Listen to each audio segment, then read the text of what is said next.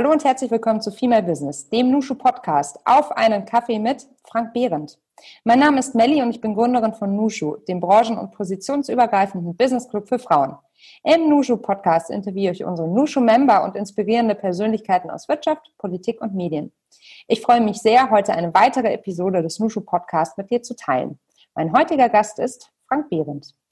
Er ist einer der bekanntesten Kommunikationsberater Deutschlands. Nach seiner Ausbildung an der Deutschen Journalistenschule in München ist er in die Welt der Kommunikation voll eingestiegen. Nachdem er als Geschäftsführer verschiedener Unternehmen tätig war, war er auch als Senior Advisor bei der Agentur Fischer Appel tätig. Mittlerweile ist Frank Vater von drei Kindern und Autor von ebenso drei Büchern. Heute werde ich mit Frank über sein Leben sprechen, über seine eigene Kindheit in Brasilien, über Gelassenheit und Kommunikation und darüber, was wir von Winnetou lernen können. Wenn dir das Gespräch gefallen und dich inspiriert hast, dann freue ich mich sehr, wenn du diesen Podcast abonnierst und den Link mit all deinen Freunden und Freundinnen auf Social Media teilst, damit uns noch mehr Menschen zuhören können. Vielen Dank, dass du mir dein Ohr schenkst. Das ist der Nusche Podcast. Mein Name ist Melly und hier ist unser Gast Frank Behrendt.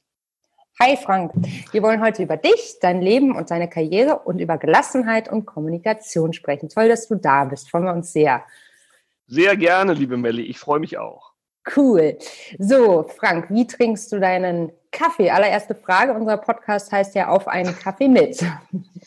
Also ich trinke grundsätzlich eigentlich nur Espresso und äh, den mit äh, Süßstoff und zwar mit zwei kleinen Kügelchen.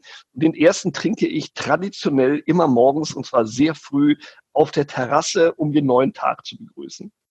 Ja, das klingt nach einem entspannten Tag, ein äh, Start in den Tag. Und ähm, ja, diese Zeit muss man sich auch bewusst, glaube ich, immer wieder nehmen. Sonst äh, bricht der Tag über einen hinein, bevor man überhaupt fertig ist mit äh, der Nacht, so ungefähr. Ne? Das stimmt, weil ich sage mal, diese Morning-Routine, ich glaube, da hat ja mhm. jeder seine eigene. Voll. Und äh, die ist schon, glaube ich, schon auch sehr stark beeinflussend, wie der restliche Tag so ist. Wenn man morgens schon gestresst ist und dann irgendwie die Kinder völlig hektisch zur Schule bringt, dann glaube ich, kann danach auch nichts mehr viel Gutes kommen. Insofern, wenn du morgen es erstmal mit einem guten Espresso tiefenentspannt in den Tag reingleitest, dann bringt dich auch so schnell nichts mehr aus der Ruhe. Also für mich ist das ein ganz wichtiges Ritual, morgens erstmal calm down und äh, keep cool zu machen, bevor dann eben der übliche Wahnsinn, den du mit Kindern natürlich hast, dann eben anfängt.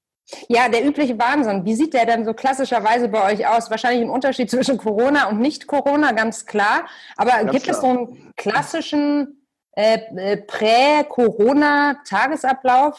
Bei dir? Ja klar, ja klar. Also ich sag mal, das ist ja äh, logischerweise durch die Anfangszeiten der Schule bestimmt, die ja sehr früh anfängt. Zehn nach acht ist ja eigentlich eine unchristliche Zeit. Ja. Das haben wir natürlich jetzt in Corona dort etwas nach hinten verlagert, dass mhm. die Kinder also erst um neun anfangen. Das entspannt schon mal die Lage. Aber zehn nach acht Schulbeginn heißt ja, du musst ja früher aufstehen, um dann äh, Frühstück zu machen. Die Kinder müssen sich anziehen. Wir wollen auch dann morgens als Familie nochmal äh, ein bisschen gemeinschaftliches Frühstück auch zusammen erleben. Der Hund muss muss seine Runde gehen, meine mhm. Frau arbeitet auch. Also insofern arbeiten beide Parteien. Die Kinder müssen zur Schule, der Hund muss eine Runde machen. Also da kannst du dir vorstellen, dass zwischen 6.15 Uhr und 8.10 Uhr alles genau durchgetaktet ist. Und wenn da irgendetwas Unvorhersehenes passiert, dann wird es schon mal strubbelig.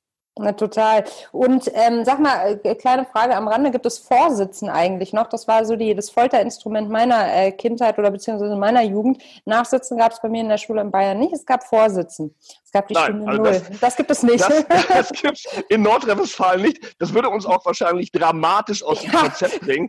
Gerade meine jüngste Tochter Holly ist eher so ein Typ äh, Pippi Langstrumpf. Mhm. Und äh, da würde die wahrscheinlich jeden Tag vorsitzen, dann würde ich gleich um drei Uhr nachts aufstehen, damit die morgens um sechs in der Schule ist. Aber ich glaube, das will kein Lehrer. Und da bin ich auch äh, unserer Kultusministerin und unserem Landesvater Armin Laschet sehr dankbar, dass es Vorsitzen in Nordrhein-Westfalen bisher noch nicht gibt.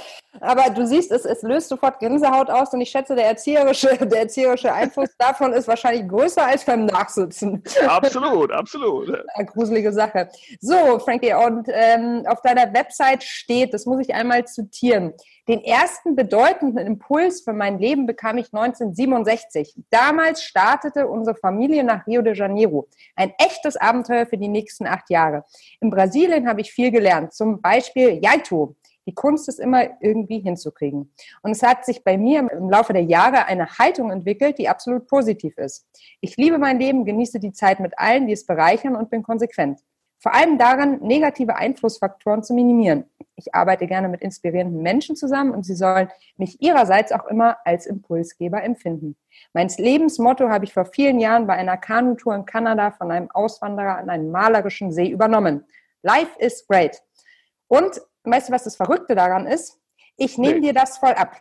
Ja, das finde ich ja großartig. Bei, ja, ich folge dir bei Social Media und deine Posts machen mich immer irgendwie ein bisschen fröhlich. Mal zeigst du die Kunstwerke deiner Kids, mal äh, ist es ein Spruch. Ähm, aber sag mal, wie kommt man denn in den Modus, das eigene Leben einfach durch und durch anzunehmen und als positiv zu befinden und auch zu genießen?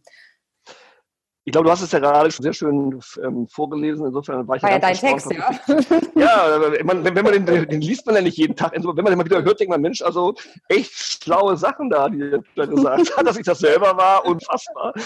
Äh, nee, aber ich glaube, es, genau was da drin steht, da ist auch schon viel Wahres dran. Ich glaube, es hat natürlich etwas damit zu tun, wie man aufgewachsen ist. Und ich hatte oder habe ganz tolle Eltern und natürlich so eine Erfahrung in einem Land wie Brasilien aufwachsen, in Rio, in der Sonne, wo du eigentlich nie eine lange Hose anhattest und wo du äh, dass die ersten Schulstunden am Strand hast, das prägt natürlich. Und insofern eine gewisse gute Laune äh, durch eine sehr glückliche Kindheit ist, glaube ich, bei mir systembedingt. Und insofern, ich habe meine Kindheit extrem genossen und denke auch heute noch, ähm, sehr stark an sie zurück. Und ich glaube, eine Kunst ist es, heute im Erwachsenenleben gelassen zu sein, dass man sich Anker schafft, die ganz viel mit glücklichen Momenten der Vergangenheit zu tun haben. Auch jetzt in der Corona-Krise oder auch in schwierigen Zeiten bin ich ja niemals schlecht gelaunt, nicht mutlos, habe keine Angst, auch wenn ich genauso wie wahrscheinlich viele andere natürlich auch finanzielle Einbußen habe. Ich bin ja mhm. auch Solo-Selbstständiger. Das ja. heißt, wir fliegen natürlich auch alle Aufträge um die Ohren oder ganz viele zumindest überall, wo ich als Redner unterwegs gewesen mhm. wäre. Aber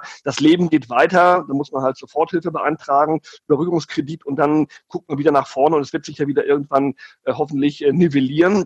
Und diese positive Grundhaltung habe ich zum großen Teil von meiner Mutter übernommen, die ein komplett positiver Mensch ist, im besten Sinne, wie man sich es vorstellen kann. Die ist vom Sternzeichen her vage. Mein Vater war ein nicht immer einfacher Typ als Lehrer und auch sehr äh, dominant, was das Thema, wer Recht hat, in der Familie bestimmt. Und meine Mutter hat immer ausgeglichen, war immer fröhlich, hatte ihren Garten, hat ihre Familie geliebt und die Kinder. Und diese Fröhlichkeit, immer ein Liedchen auf den Lippen. Und wenn es regnet, hieß es, ach, gehen wir trotzdem raus, ist so schöne Luft. Also die, egal was war, meine Mutter ist auch heute noch mit 85 ein total positiver Mensch. Und ich glaube, das habe ich genetisch geerbt und äh, alles dafür getan, dass es auch so bleibt und versuche das auch an meine Kinder zu transportieren. Und ich glaube, der Schlüssel zum Glück, der liegt sicherlich auch in einer Kindheit, aber es gibt auch viele Dinge, wo man ihn sich nachträglich noch schärfen oder erarbeiten kann.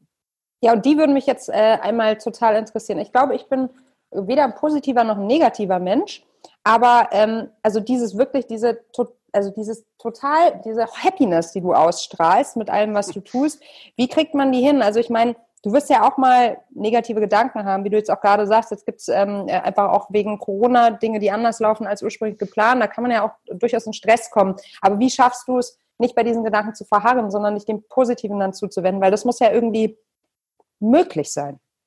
Absolut. Also ich glaube, das hat erstmal natürlich was mit einer Haltung zu tun, dass man sagt, erstmal das Leben zu lieben und erstmal dankbar zu sein. Und ich glaube auch jetzt so eine Krise schärft ja nochmal die Sinne, was eigentlich mhm. wirklich wichtig ist im Leben. Und äh, das ist halt nicht nur immer Geld und schneller, höher, weiter und Karriere, sondern das hat auch ganz viel damit zu tun, dass man erstmal grundsätzlich dankbar sein sollte, überhaupt am Leben zu sein. Und ich glaube, Gesundheit, das merken wir ja in diesen Tagen, Wochen und Monaten, ist ein extrem kostbares Gut. Insofern bin ich erstmal grundsätzlich dankbar, dass ich gesund bin, dass meine Familie gesund ist und dass wir einfach am Leben teilnehmen dürfen. Und dann finde ich, hat dieses Bewältigen, was du auch sagtest, negative Gedanken habe ich so nicht, sondern das sind für mich Herausforderungen und denen begegne ich mit einer Sachlichkeit. Und insofern das alte Thema, was einem auch jeder Psychologe redet, schreibt doch erstmal die Dinge auf ein Blatt Papier.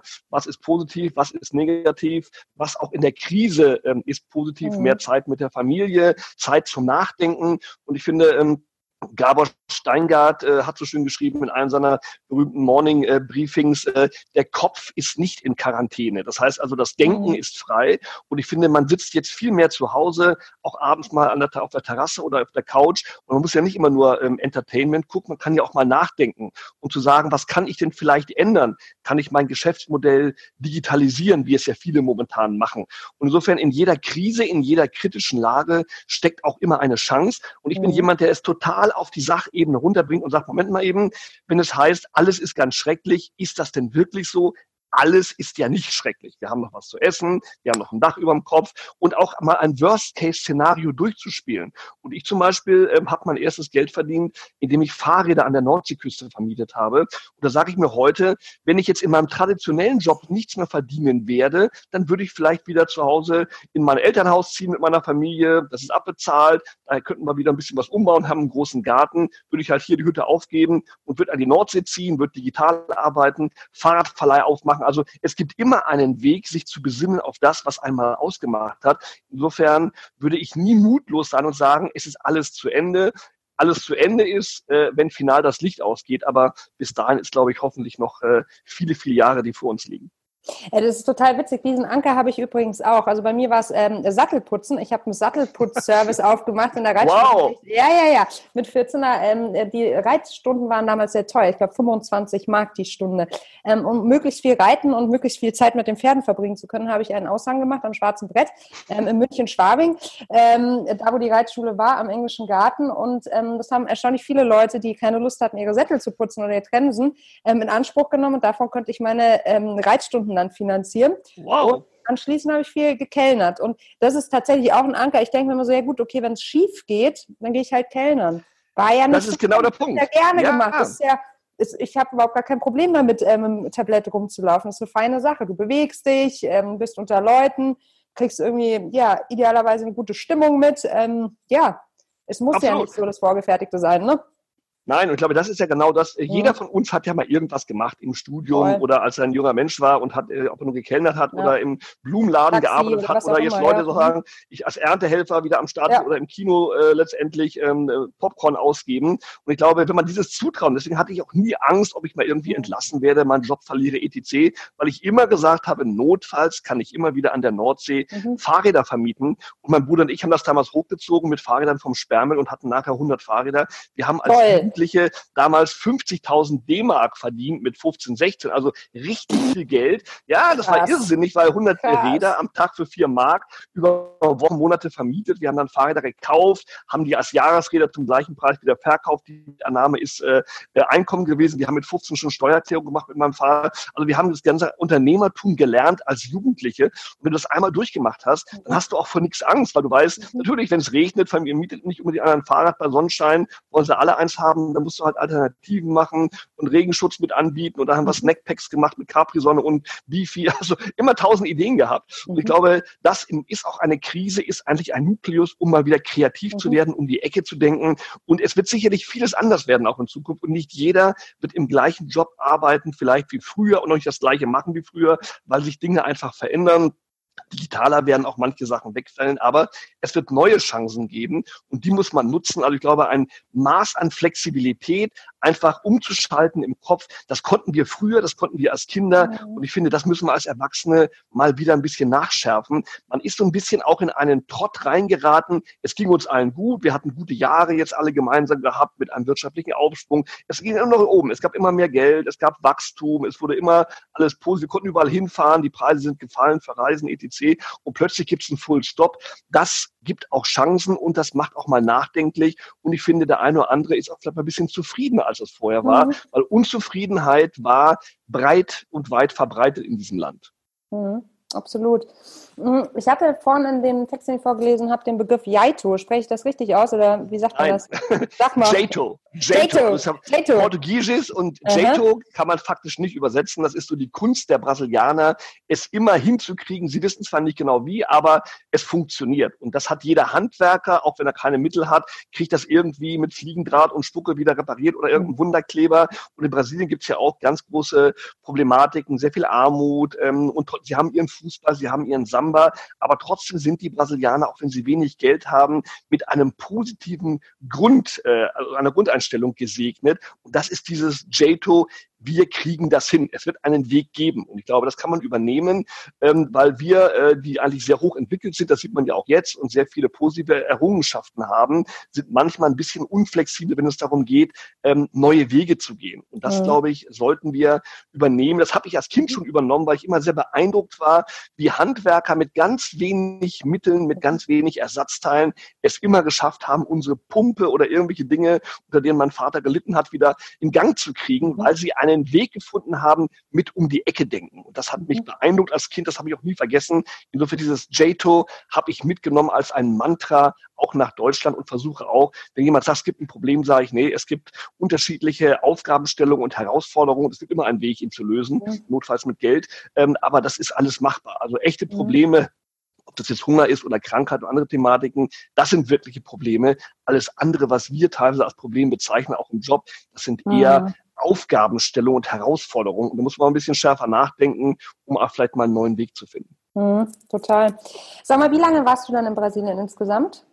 Äh, acht Jahre. Ah, doch so lange. Und dann bist du in welchem Alter wieder nach Deutschland zurück? Das war 1974, 75, da war ich äh, elf, elf, zwölf, also so alt wie mein elf. Sohn heute, ja. Dritte Klasse dann zurückgekommen nach Deutschland wahrscheinlich, ne? Genau, also vierte ja. Klasse so äh, Grundschule ja. und dann äh, musste man, weil die Schuljahre ein bisschen unterschiedlich waren durch den längeren Sommerferien in Brasilien, eben wieder anders einsteigen, mhm. hat man ein bisschen was verloren, aber es hat einem so viel Inspiration gegeben, dieses äh, Leben in Brasilien und äh, davon profitiere ich noch heute. Also dieses sonnige Kindheit, äh, die trage ich wahrscheinlich bis zum letzten Tag auf dieser Welt mit mir rum.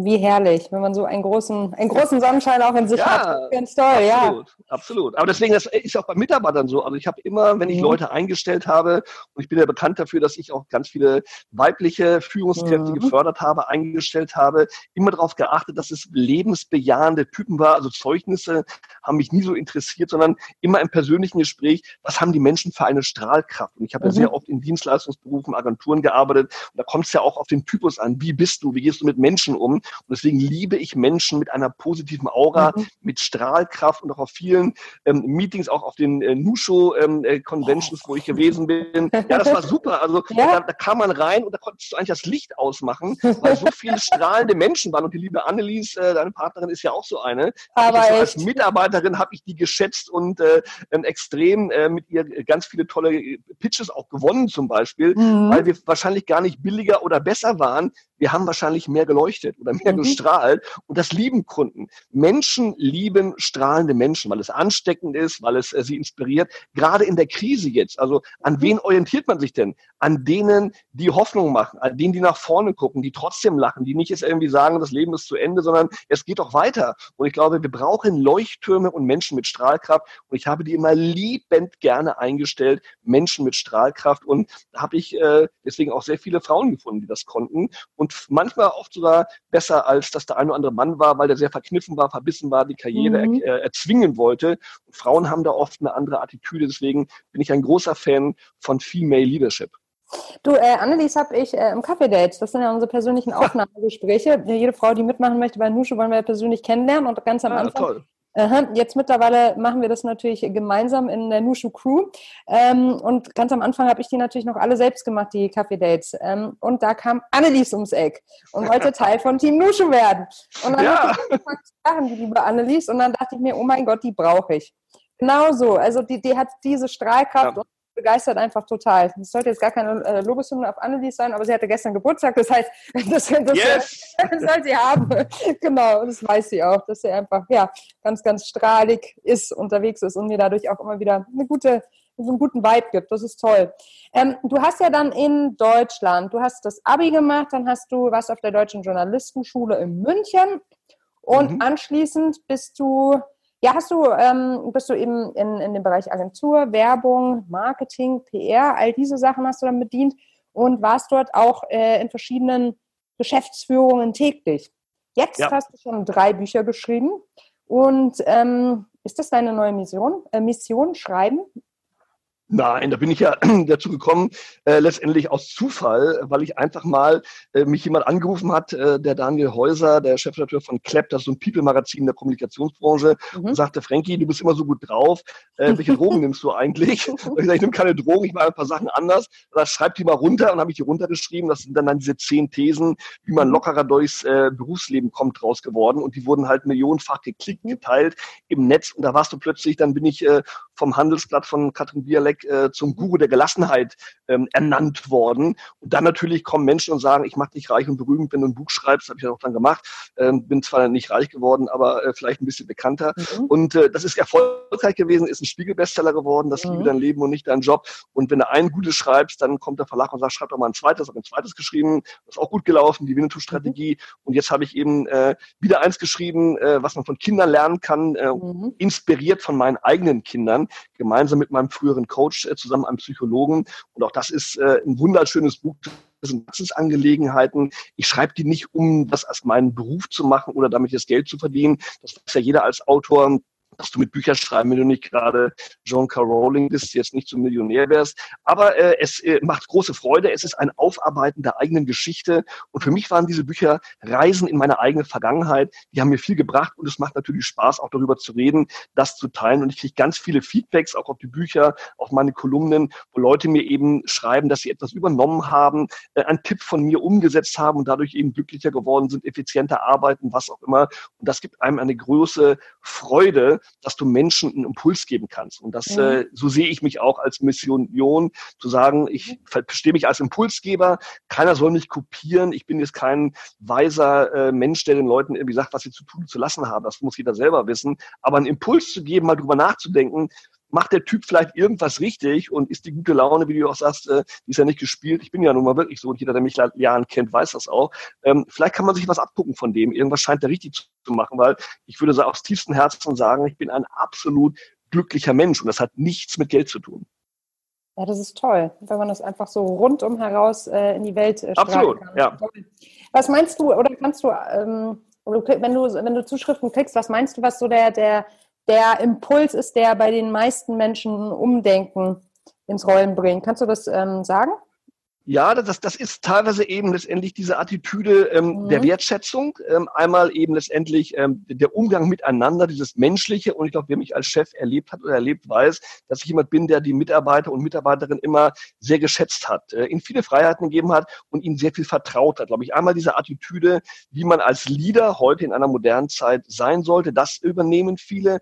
Und ich glaube, ich bin jemand, der extrem effizient arbeitet und eben viele Zeitfresser auch wegdefiniert hat. Also ich mache viele Dinge auch einfach anders. Und das ist, glaube ich, der meiste Impuls, den die Leute auch wirklich einem danken oder übernehmen, dass ich einfach äh, so ein Gamechanger bin und gesagt habe, ich mache halt keine Mittagspause um 12.30 Uhr, sondern ich mache sie um 15.14 Uhr, weil es ist nicht angeordnet, du musst keine Mittagspause um 12.30 Uhr machen. Oder ich gehe zum Beispiel auch nicht mit Kunden Abendessen, weil ich das für unsinnig halte. Ich gehe mit Kunden Mittagessen, weil abends möchte ich mit meiner Familie zusammen sein. Und dann haben Leute gesagt, Mensch, der völlig irre, dass der das macht und verliert er nicht dadurch Geschäft? Nein, im Gegenteil. Kunden sind dankbar, weil sie auch einen freien Abend haben. Und es gibt aus meiner Sicht nichts, was man abends besprechen kann, was du nicht genauso gut mittags besprechen kannst. Und diese Erkenntnisse, diese ganz einfachen mhm. Weisheiten, die äh, haben teilweise erschreckt, aber die begeistern auch. Und wenn Leute sagen, ich habe es jetzt mal genauso gemacht wie Sie, mega. Ich habe abends Zeit und ich habe trotzdem die Deal gemacht, jetzt mittags oder Business-Frühstück. Die Leute sind mal ganz überrascht irgendwie, wenn man einfach mal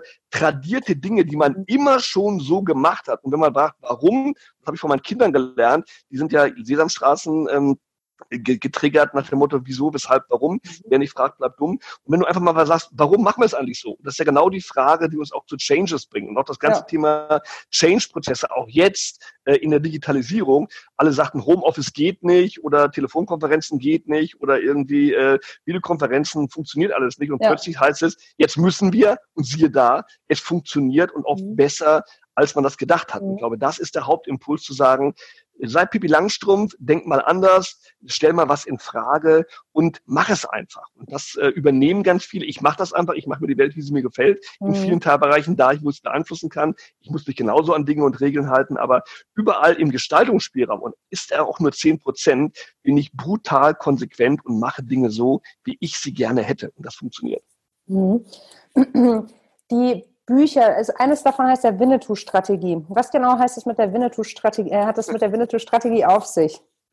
Also der, ich, wer mich kennt, weiß ja, ich bin ein großer Karl-May-Fan mhm. und Winnetou, also Pierre Hast du schon mal bei den Karl-May-Festspielen?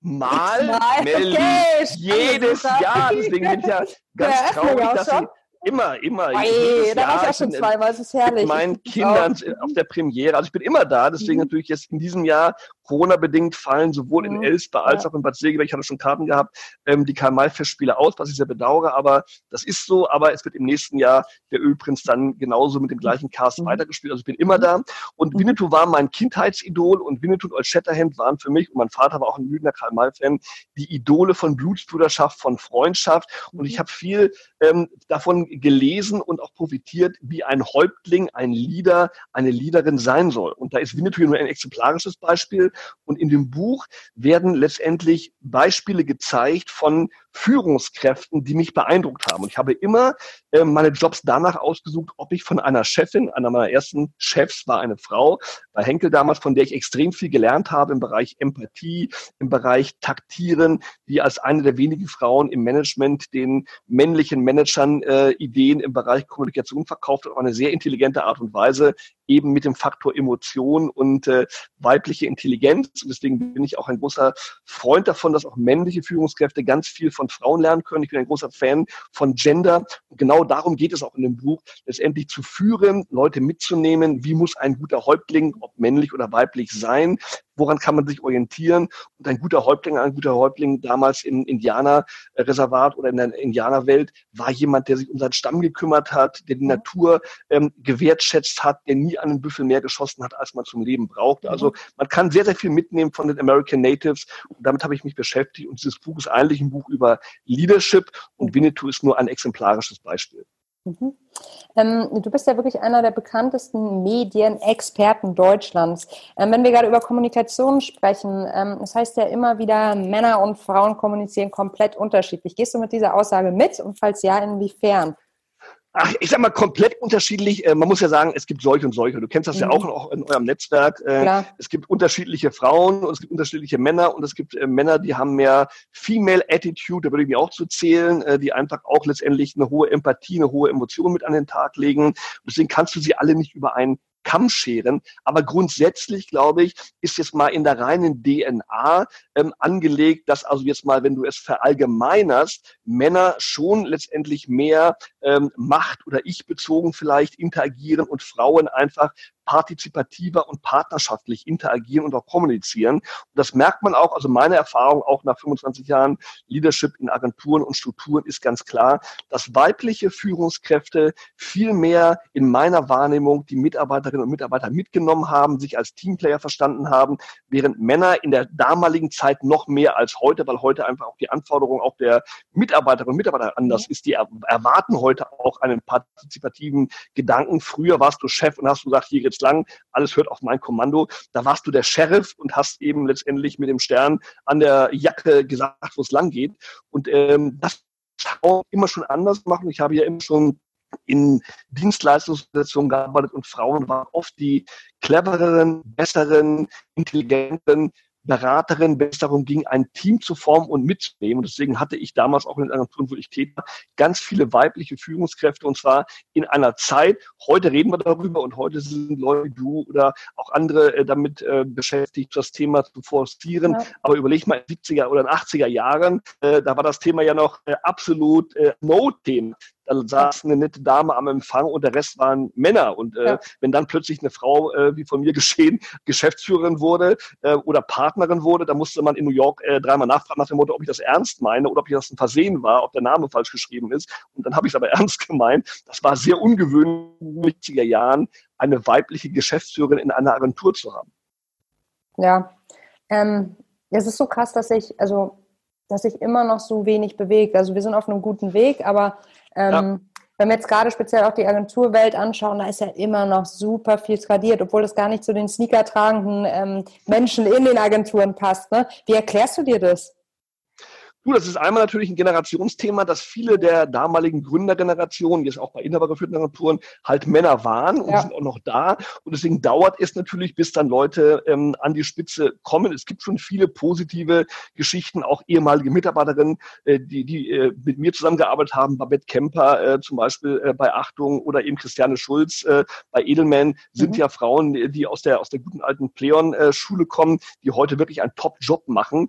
Ähm, aber es ist auch ein Thema natürlich, dass viele Unternehmen, gar nicht nur Agenturen, auch es schlecht verstanden haben, das ganze Thema Familie, Family Management und Job unter einen Hut zu kriegen.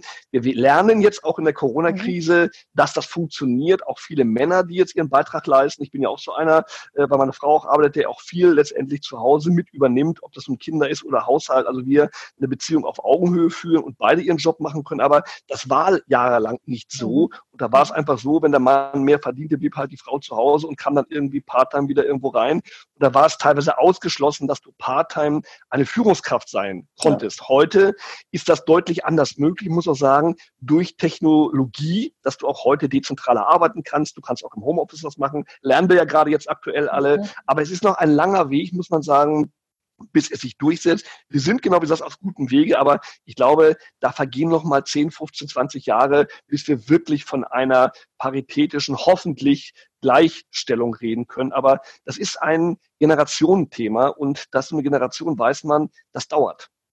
Mhm. Ja, es ist immer so besonders schade. Ich meine, ähm, Agenturen haben ja ziehen ja häufig ganz junge Nachwuchskräfte an, ne? ähm, rekrutieren ja frisch von der Uni weg gerne. Und ähm, was wir auch in der Arbeit mit Nushu immer wieder bemerken, ist, dass die Awareness, also ich meine, wenn ich mich selbst betrachte, das ist ja auch nichts anderes. Die Awareness für das Thema, die kommt ja erst, wenn man so mit 25, 28 aufhört. Ja.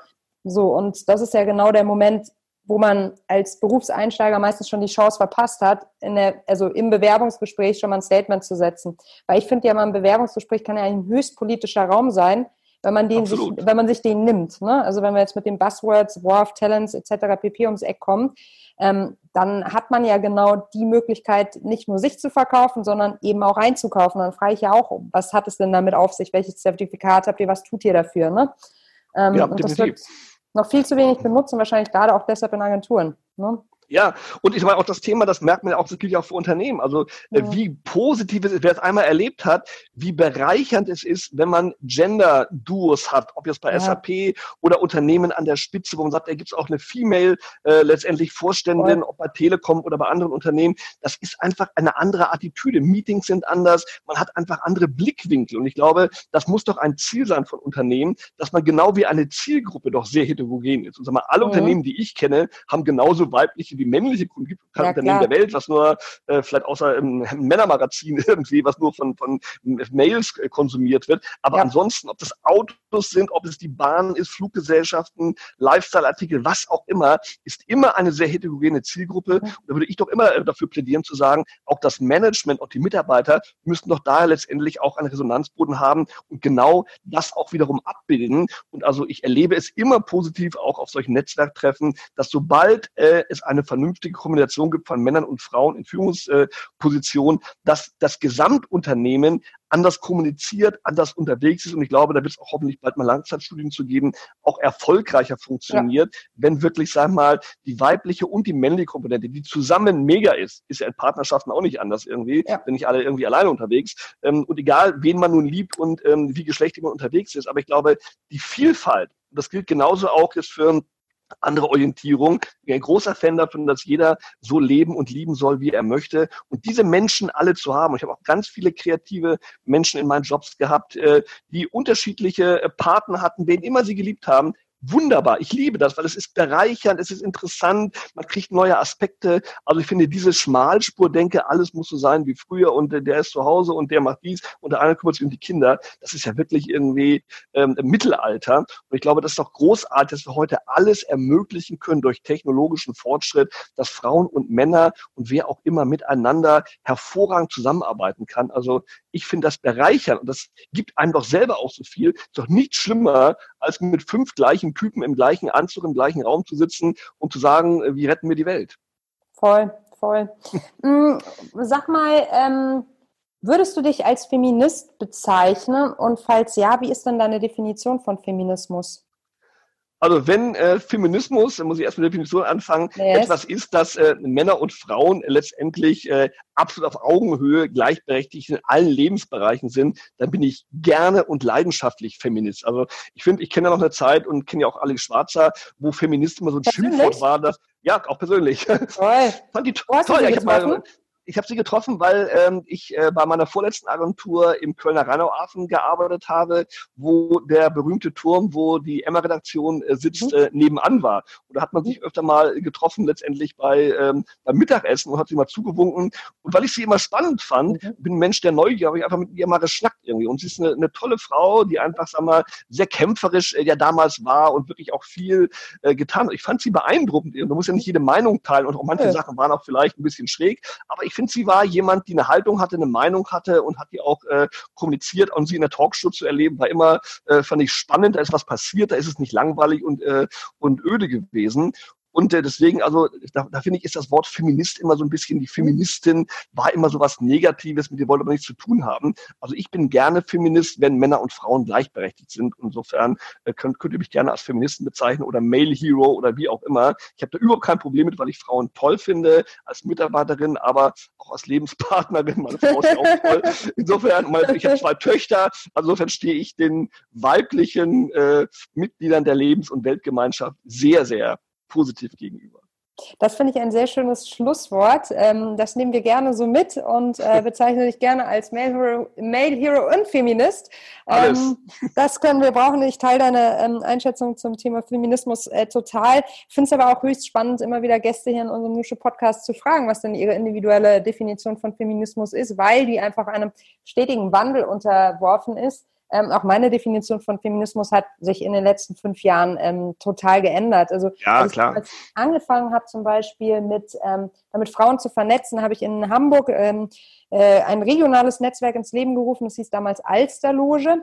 Und alleine der Name und die CI, also das Logo und die Gestaltung der gesamten äh, Drucksachen, war extrem kantig, dunkel von den Farben her. Ich wollte irgendwie was, was Toughes damit ausdrücken, um eben nicht in die niedliche Ecke gedrückt zu werden. Nicht was pink total, zu werden, ja. Ja, genau, was total ja. witzig ist, weil jetzt bei Nushu ist alles sehr, sehr fließend. Die CI, das Logo, unsere Farben sind fröhlich weiblich, bunt, viel pink und auch bewusst pink und rosa, weil wir es können.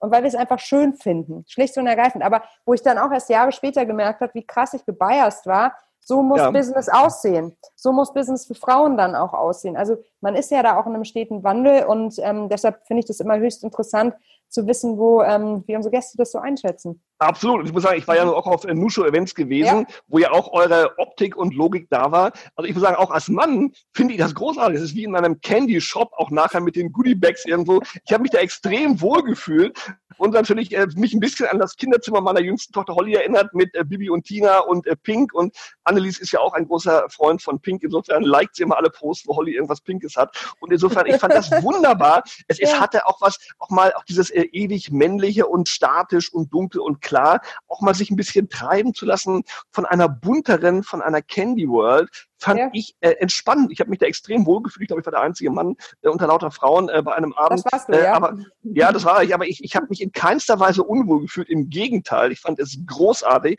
und so viel inspirierende, tolle Frauen, Unternehmerinnen äh, auf einen Schlag zu treffen, das war schon mega. Props da draußen an unsere Nuschus, das geht an euch. Kudos sagt man, glaube ich, auch, oder? Heutzutage. genau, ich habe das kürzlich gegoogelt, ziemlich peinlich, aber ähm, genau. Vielen Dank für deine Zeit. Ähm, Gerne. Da ist ganz schön viel positiver Vibe rübergerockt zu uns und ich hoffe, dass wir uns im echten Leben dann auch mal live und persönlich kennenlernen. Ähm, das wird hoffentlich äh, ganz bald schon möglich sein und jetzt ähm, wünsche ich dir erstmal einen ganz, ganz tollen Tag mit deinen Lieben im Homeoffice.